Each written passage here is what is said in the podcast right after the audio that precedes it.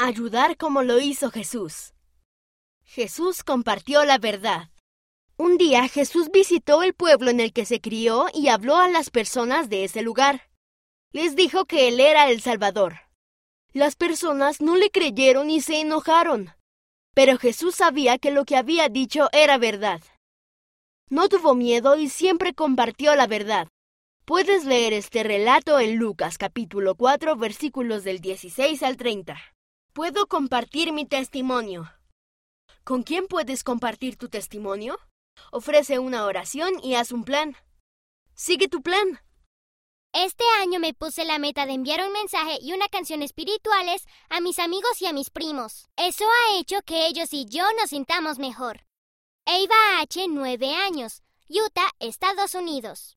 ¿De qué manera tratas de ayudar a los demás como lo hizo Jesús? Escríbenos y cuéntanos.